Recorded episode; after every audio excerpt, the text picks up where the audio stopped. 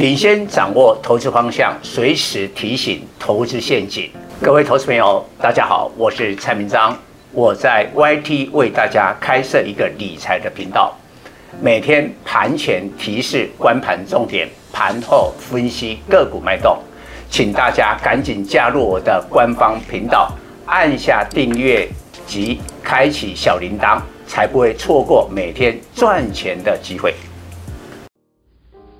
各位粉丝朋友，大家好，我是陈章，现在是礼拜五盘后的分析。今天是靠台积电升盘，呼应了昨天美国费半的上涨。那台积电涨七块，收在五九八，即将面临呢年线压力六百。那今天的大盘最后是小跌二十二点，收在一七六七六。我有讲过了，不排除大盘是有机会回到了万八。万八这个概念就是说，我们这一次沃俄乌战争之前的一个起跌位置。但是呢，败笔就是在量缩，这个礼拜天天都没有超过三千亿的成交量，并且法人的动作开始分歧，开始规模。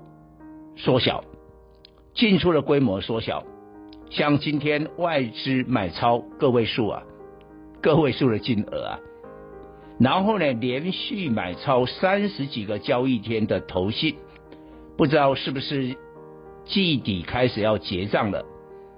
那这两天包括今天都转为卖超，所以投信呢持股的动摇，这个就要小心，因为昨天华邦。南亚科、金豪科都是本质很好的机体，却栽了一个跟斗。今天变成了矽晶圆、台盛科打到了跌停，所以投信的持股要注意，一旦转为结账，那未必 hold 得住。但我觉得最重要是基本面，基本面好的股票没有问题。但是这所谓的基本面，你还不能耳熟能详。也就是说，大家都知道，比如说航运股、货柜三雄，谁不知道基本面够好？但偏偏长隆、阳明、万海就是跌啊。那为什么跌？因为利多太多，然后呢，大家都手上抱了股票，准备它上涨。那我问你，谁来拉抬？我看哦。最近评论股市的文章有八篇，十篇当中有八篇讲航运，连一些网红都来评论呢。长荣的股息啦、现金减资啊，长荣的股权争夺啦，哦，这个非常专业啊。但是连网红都评论，你可想而知，这个股票暂时会休息。所以我认为货柜还有航运整个筹码。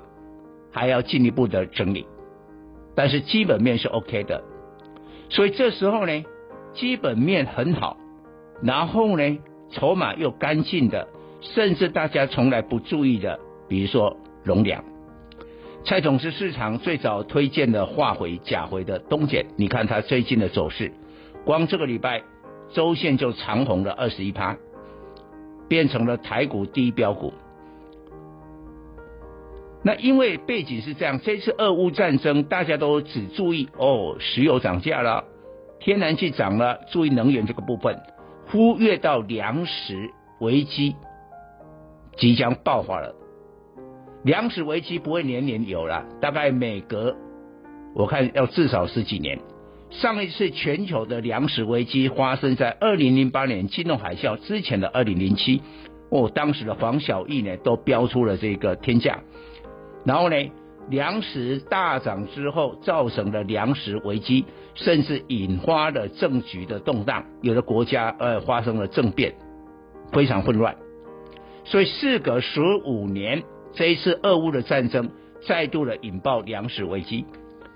那黄小玉大涨，那大涨之后，以黄豆、小麦的生长期大概是一百八十天，我们推估春耕之后一百八十天。大约就在今年的秋天会开始爆发全球的粮食危机，那加上这一次所有的肥料，尤其钾肥狂飙，更助长了粮食的价格。那这些粮食又来当饲料，会使得呃这些像牛啦、哦猪啦，尤其鸡的部分也开始涨价。所以我提醒大家，筹码干净，没有人注意。十五年来最大的农粮的行情即将启动。今天盘面上，甚至有的个股已经攻到了涨停，而这些股票都在蔡总提前的掌握之中。请追踪我们的分析。以上报告。本公司与所推荐分析之个别有价证券无不当之财务利益关系。